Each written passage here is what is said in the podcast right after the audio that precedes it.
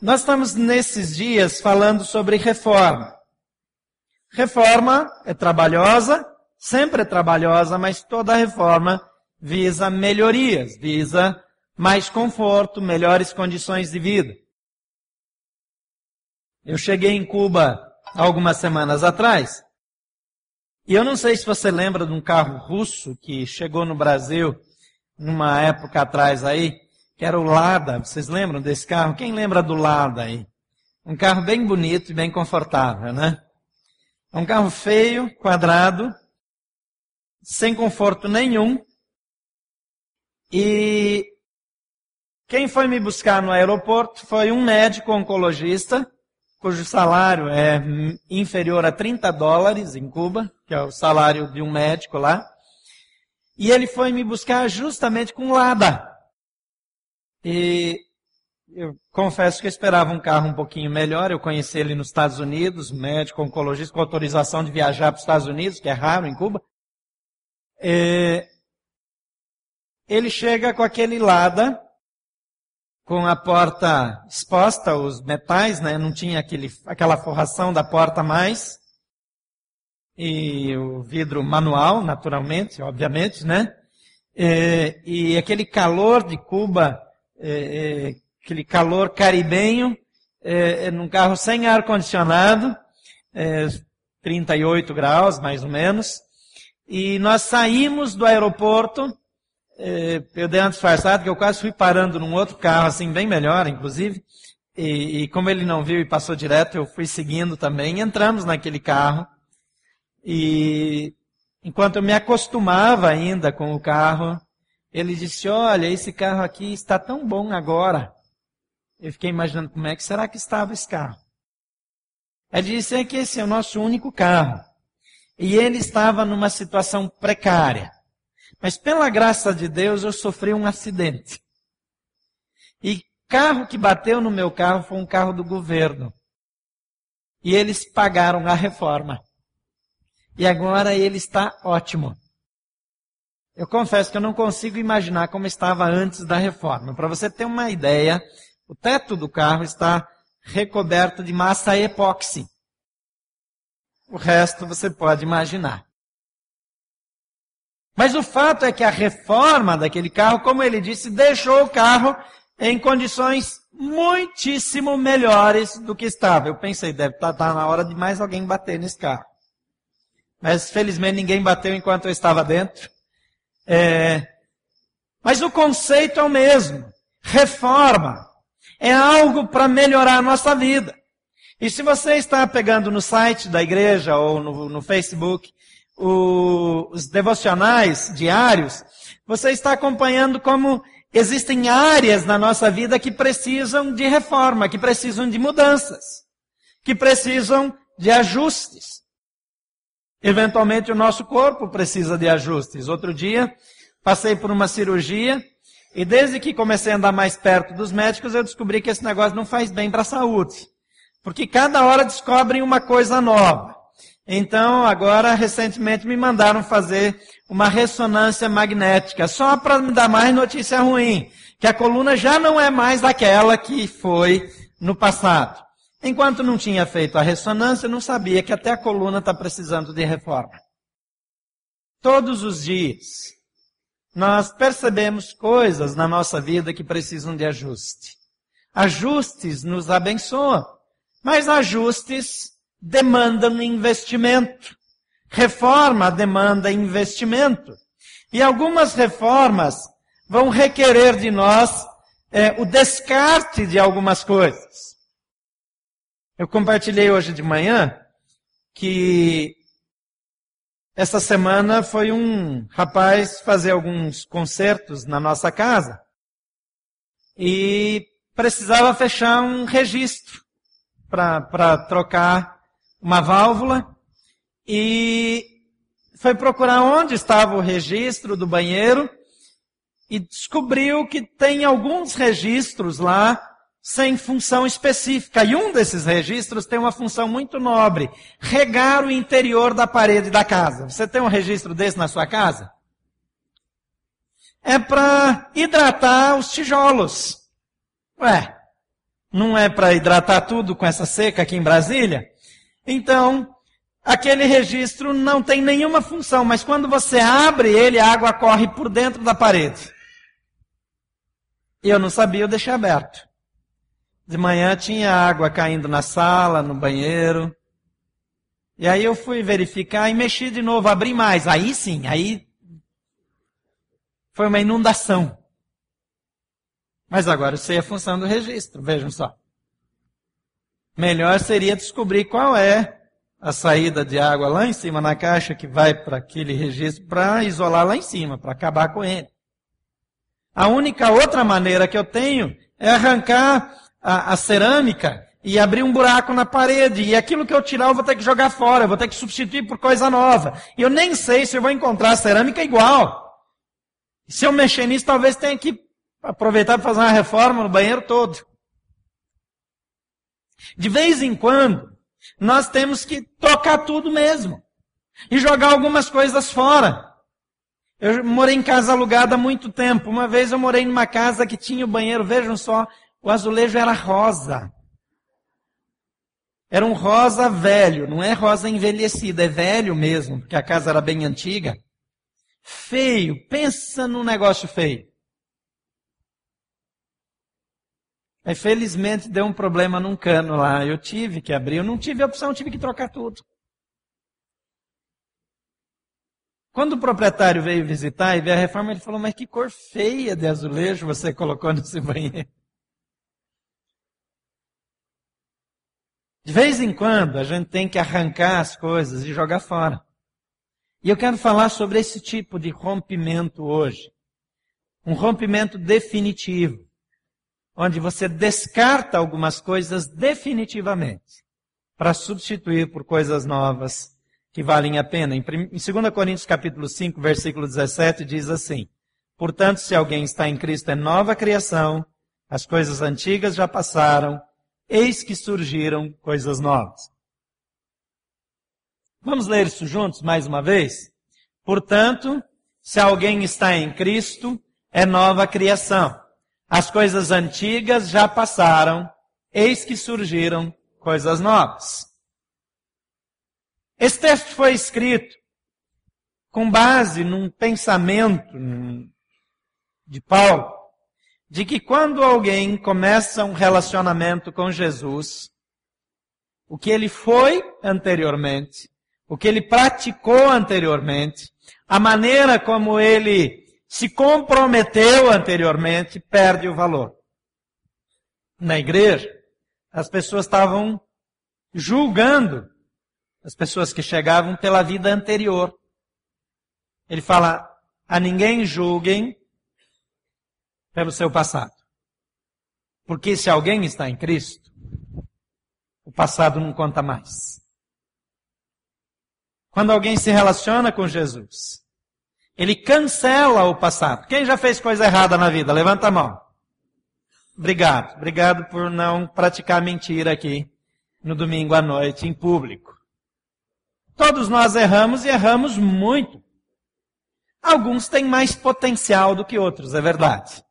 Alguns são mais criativos. Alguns conseguem errar sempre nas coisas que têm grande impacto. Alguns são mais discretos. Mas errar, nós todos erramos.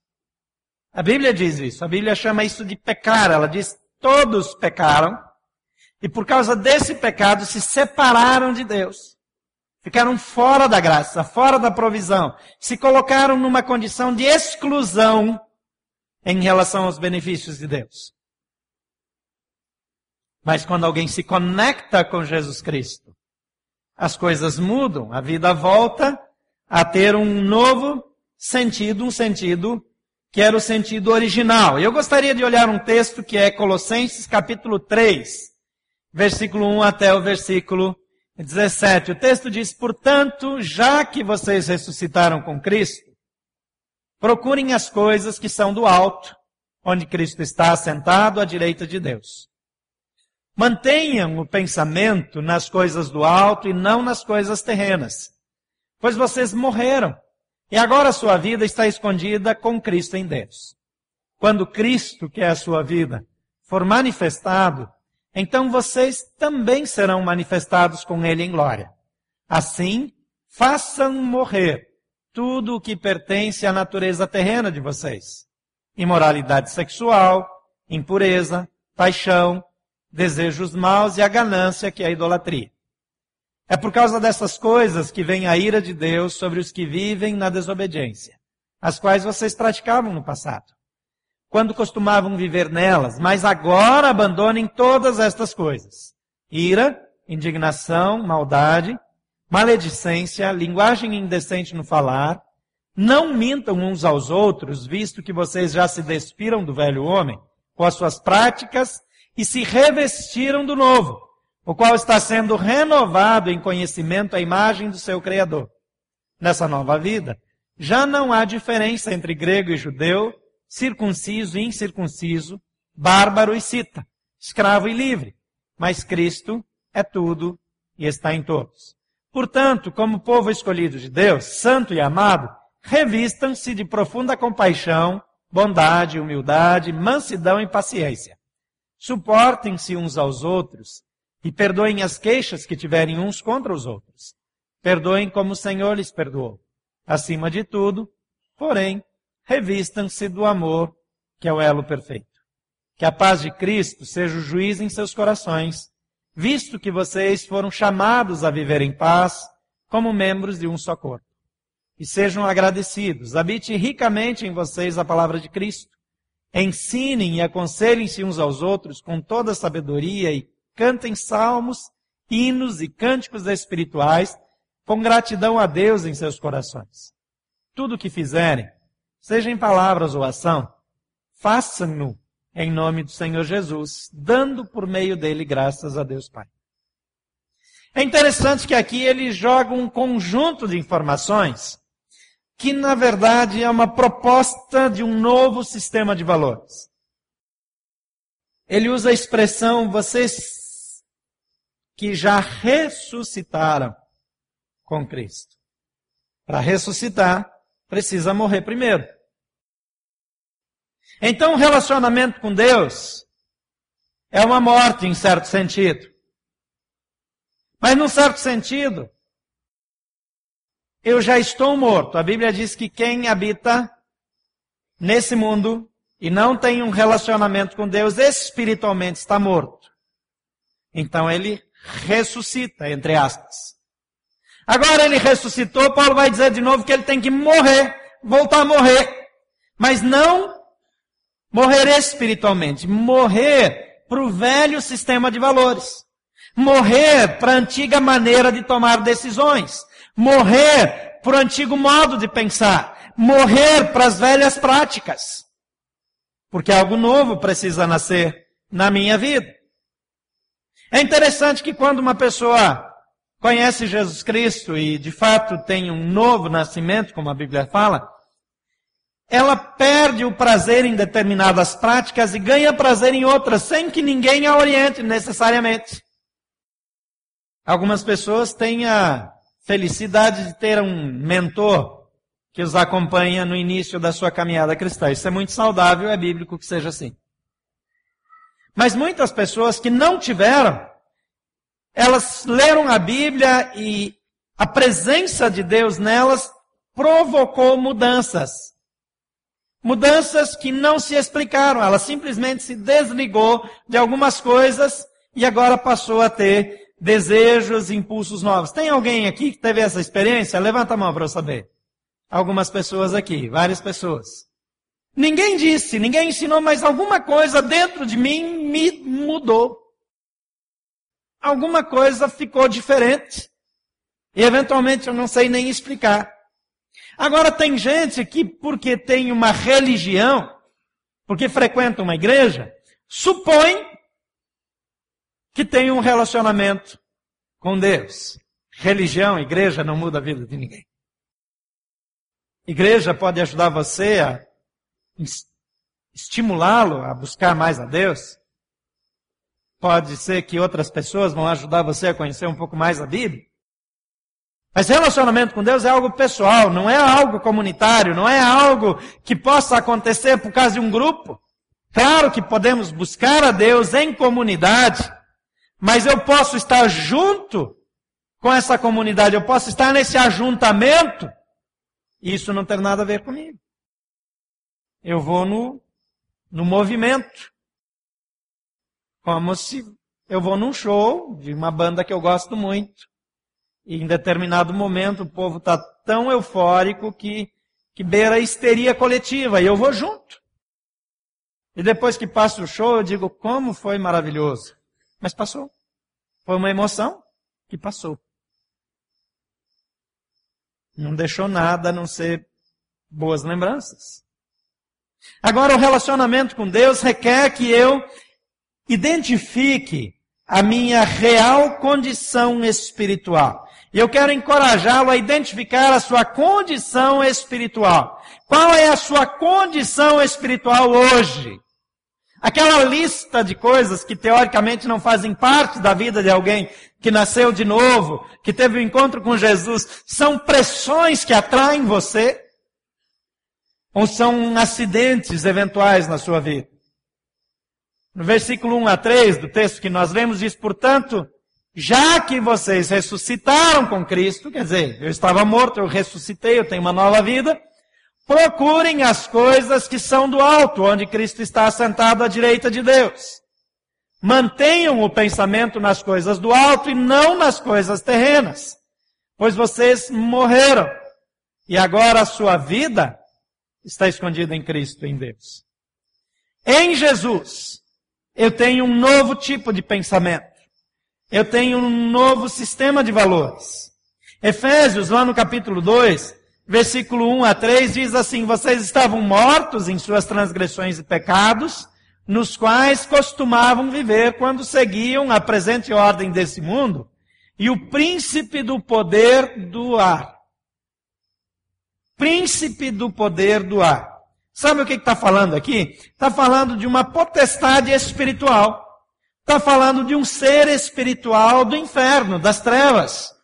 Está dizendo que uma pessoa que vive, volta o texto aqui, por favor, que vive nessa condição anterior, que costumava viver quando seguiam a ordem, pode voltar um pouquinho mais o texto aqui, quem costumava obedecer aquelas coisas, andar em transgressões e pecados, o que, que a Bíblia chama de transgressão e pecado? Aquela lista de coisas que nós lemos no texto anterior. Paixões desenfreadas, imoralidade sexual e por aí vai a lista. Então, seguindo aqui, o texto diz: Nós costumávamos viver assim, eu e você andávamos desse jeito no tempo que seguíamos a presente ordem desse mundo e o príncipe do poder do ar, o espírito que agora está atuando naqueles que vivem na desobediência. Atuava e continua atuando. Então, se eu estou na condição de alguém que não foi tocado pela graça de Jesus, que não tem o Espírito Santo habitando na vida, tem um outro Espírito, o príncipe das potestades do ar, uma outra força espiritual contrária a Deus, que age e controla a minha vida e me mantém preso a determinadas práticas, ainda que eu não me dê conta. Anteriormente, todos nós também vivíamos entre eles, satisfazendo as vontades da nossa carne, seguindo seus desejos e pensamentos. Como os outros, éramos por natureza merecedores da ira. Estávamos numa condição de fragilidade, de exposição, de culpa diante de Deus. Mas isso já mudou na sua vida? Quem controla você é o Espírito Santo de Deus ou é o príncipe da potestade do ar?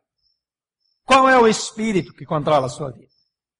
O fato é que nós somos seres espirituais e algum espírito vai habitar em nós. Algum espírito vai controlar a nossa vida. Algum espírito, alguma força.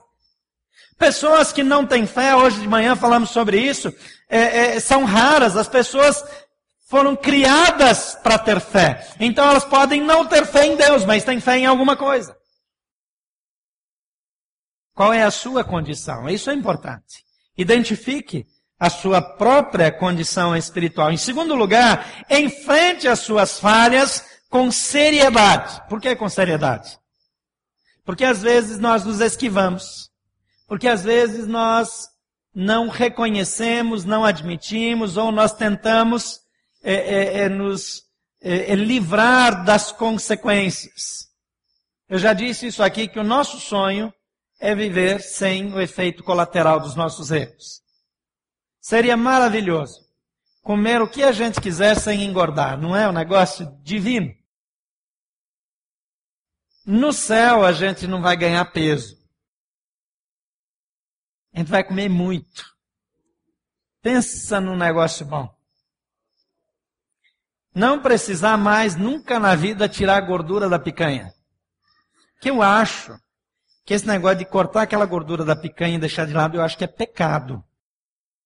A Bíblia diz assim: Minha será toda a gordura, diz o Senhor. Eu acho que Deus gosta desse negócio. Agora, não pode comer, não, hein? Em Colossenses 3, 5 a 10 diz: façam morrer. Façam morrer. Todo desejo de comer a gordura da picanha, façam morrer. Façam morrer aquilo que pertence à natureza terrena de vocês. Imoralidade sexual, impureza, paixão, desejos maus e a ganância, que é a idolatria. Por causa dessas coisas vem a ira de Deus sobre os que vivem na desobediência as quais vocês, eu e vocês, praticávamos no passado, quando costumavam viver nelas, mas agora abandonem todas estas coisas: ira, indignação, maldade, maledicência, linguagem indecente no falar.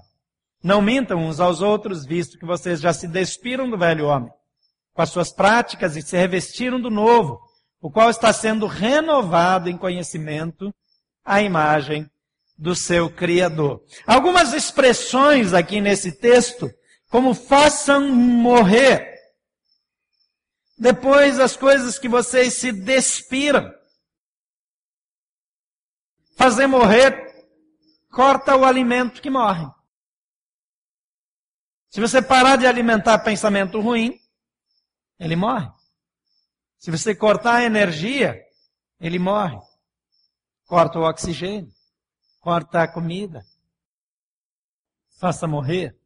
Outra expressão é despir dessas velhas práticas. É tirar aquela roupagem e práticas ruins e jogar fora. Mas tem gente que gosta de praticar. Por que, que alguém é imoral no sentido sexual? Porque tem prazer naquilo. Por que, que alguém é infiel no casamento? Porque cria dependência, fica infiel e fica infeliz também. Eu nunca conheci uma pessoa infiel feliz. Não existe. Não existe nenhuma pessoa feliz por ser dependente de qualquer coisa, de álcool, de drogas. Ele é dependente, ele pode fingir alegria. Tem gente que depende daquilo, mas ele não é feliz com aquilo. Aquilo não faz parte da vida dele. Aquilo rouba a alegria. O príncipe do ar nos prende. Esse espírito que a Bíblia fala nos faz depender dessas coisas e achar que não podemos viver sem elas. Mas a verdade é que aquilo nos destrói, acaba com a nossa alegria, nos consome por dentro, gera culpa, insatisfação e toda vez eu preciso mais e mais e mais. Por melhor que possa parecer, é escravizador. É terrivelmente escravizador. E a Bíblia nos chama a fazer morrer esses hábitos. E em terceiro lugar, substitua os seus maus hábitos por hábitos bons, por hábitos novos.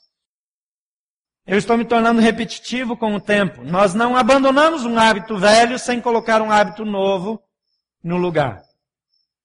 É muito difícil anexar um novo hábito sem abandonar alguma coisa. É, é, muito difícil você passar a praticar um esporte sem tirar alguma coisa da sua agenda. Se você quer colocar uma coisa nova na agenda, tem que tirar uma coisa velha. Se quer colocar um hábito bom novo, tem que tirar um hábito ruim. Você substitui, você troca. E aí funciona. Então mude, substitua. Versículo 12 e 14 diz: Como povo escolhido de Deus, santo e amado, Revistam-se. Antes falou de despir daquelas velhas práticas. Agora diz, revistam-se, vistam-se de novo de profunda compaixão, bondade, humildade, mansidão e paciência. Suportem-se uns aos outros e perdoem as queixas que tiverem uns dos outros. Perdoem como o Senhor lhes perdoou. Acima de tudo, porém, revistam-se do amor, que é o elo perfeito. Trocar a vingança por amor, o rancor por amor. Trocar a maledicência por palavras que abençoam. Mudar os hábitos, mudar o jeito de viver. Tratar bem aquelas pessoas que nos tratam mal. São valores que objetivamente precisam mudar. E o que a Bíblia fala é que se eu identifico que a minha condição espiritual é de reconciliado com Deus, se eu vejo, identifico as minhas falhas e tomo a decisão de abandoná-las e mudar, se eu substituo aqueles hábitos ruins por hábitos saudáveis, espiritualmente abençoadores, então eu posso mudar o meu sistema de valores. E mudando o sistema de valores, então essa mudança se cristaliza. Porque às vezes eu tento mudar um hábito, mas eu não mudei os valores. Vocês já conheceram uma pessoa que tinha problema de obesidade, que foi recomendada uma, uma cirurgia daquelas de redução do estômago, ou alguma coisa do teor, e que perderam qui, quilos e quilos assim numa velocidade assustadora, e que depois voltaram a ganhar quilos e quilos quase na mesma velocidade, com o passar do tempo parece que não fez sentido. Sabe por quê? Porque a cirurgia foi aqui e não aqui tinha que ter operado na cabeça. Se tivesse feito a cirurgia aqui, não precisava operar aqui. Tem casos que ela é necessária e salva vidas, com certeza.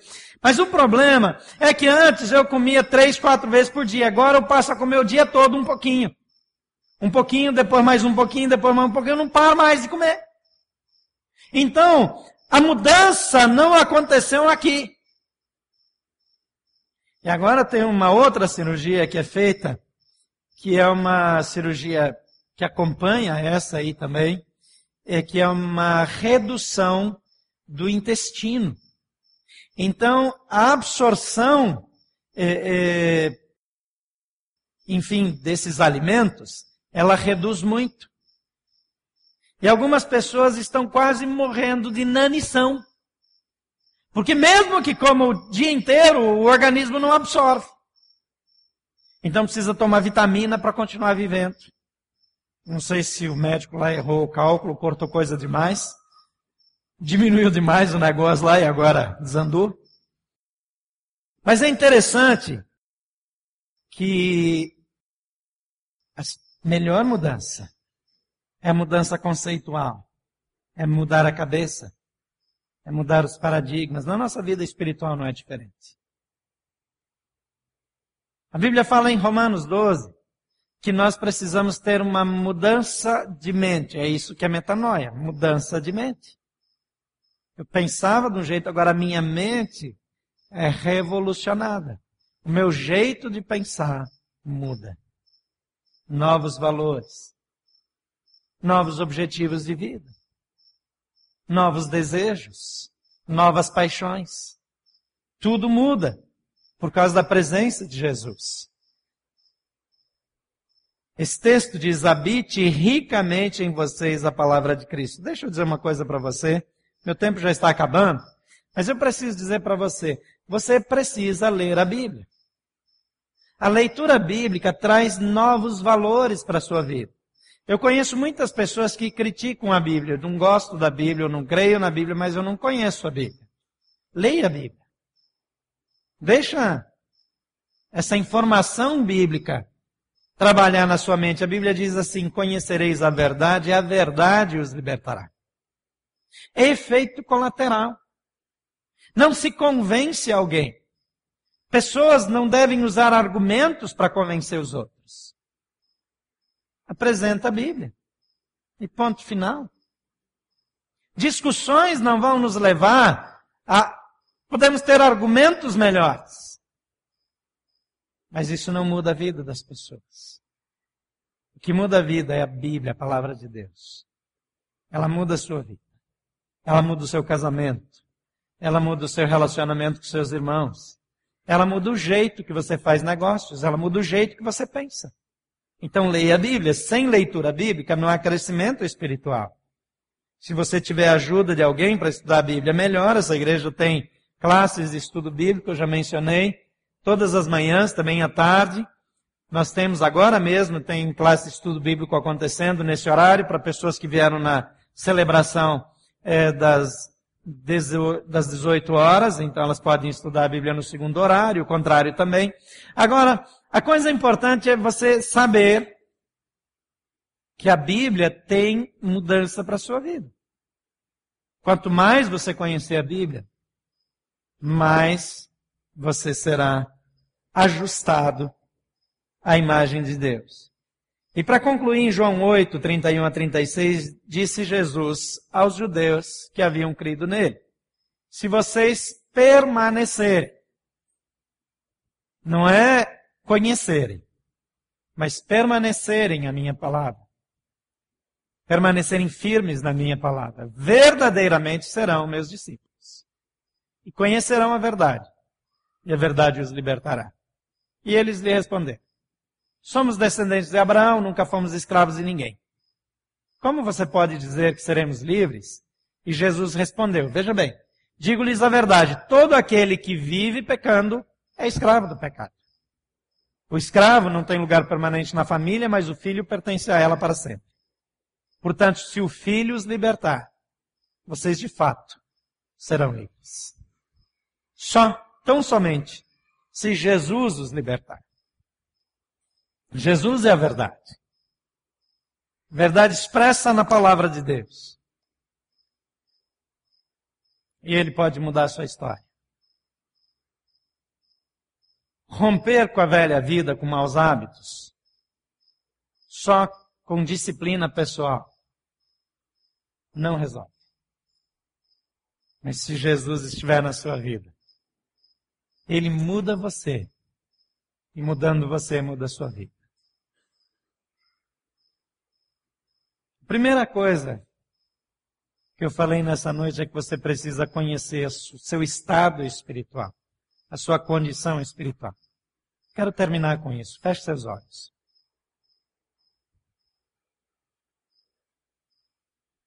Não tem nada místico em fechar os olhos, é só para que você não se distraia, para que um não atrapalhe o outro.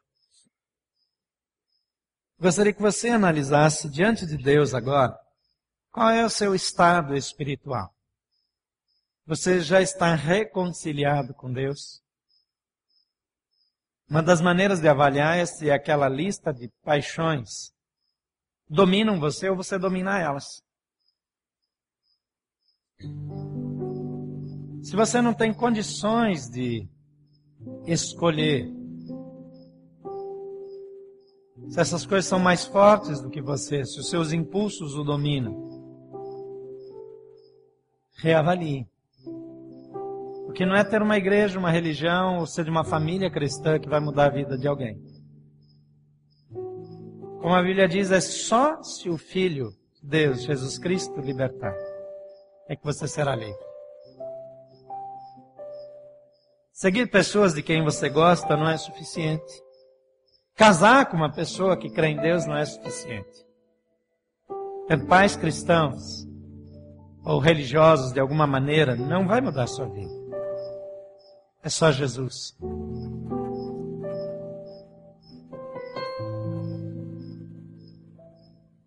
Jesus diz: quem crê tem a vida eterna. Você é livre. Você é livre para escolher, livre para viver. O que é pregado como liberdade hoje não é liberdade, é escravidão. Eu tenho que fazer determinadas coisas. Eu tenho que agir de determinado jeito para ficar bem com o grupo. Isso não é liberdade. Eu tenho que ter, eu tenho que fazer, eu tenho que demonstrar determinadas coisas para ficar bem. Isso não é liberdade, é escravidão. Mas se o Filho te libertar, você será verdadeiramente livre. Se o Filho lhe libertar, verdadeiramente você será livre. Bíblia diz que eu preciso crer que Jesus é o Filho de Deus e escolher receber, entregar a Ele o controle da minha vida. Você já fez isso?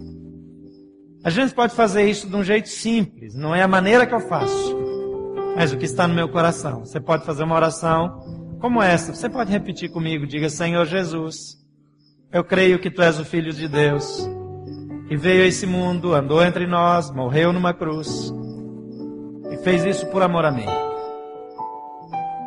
Eu reconheço que não posso ser livre sem a sua intervenção. Eu creio que tu me amas e perdoas. Por isso eu te entrego a minha vida. Entra no meu coração, muda a minha história, muda a minha vida. Eu te recebo como meu amigo e salvador pessoal. Em nome de Jesus. Por favor, continue com seus olhos abertos. Eu quero orar por você. Talvez você hoje percebeu que precisa fazer essa oração com sinceridade. Talvez você já está no rolo aí, já está andando junto, mas não nasceu de novo, não é livre. E Jesus quer te fazer livre. Você quer começar de novo com Jesus. Quer romper definitivamente com um velho jeito de viver e começar de novo com Jesus. É uma virada radical. Não tem meios termos, não tem meias medidas. É tudo ou nada, mas com Jesus vale a pena. Você quer fazer isso? Eu quero orar por vocês. Se você quer validar essa oração na sua vida, enquanto eu oro, mantenha uma de suas mãos erguidas. Não é para ninguém ver, é entre você e Deus. E Deus está vendo seu coração, sua mão. Mantenha ela erguida durante a oração. Você que nos acompanha pela internet, faça a mesma coisa e ore a Deus. Pai querido, várias mãos erguidas aqui são pessoas dizendo: Eu quero Jesus na minha vida. Eu quero começar de novo. Eu quero ser livre de verdade. Eu não quero ser escravizado por paixões, por hábitos, por pressão de grupo. Eu quero Jesus que me liberta. Papai, olha para essas vidas agora, muda a história, transforma, manifesta a tua graça, teu poder sobrenatural. Que teu Espírito os visite, os batize, teu poder que passem a viver no controle do teu espírito, sejam libertos do espírito da potestade da lá, mas que a tua presença, a presença de Jesus, possa trazer vida em abundância.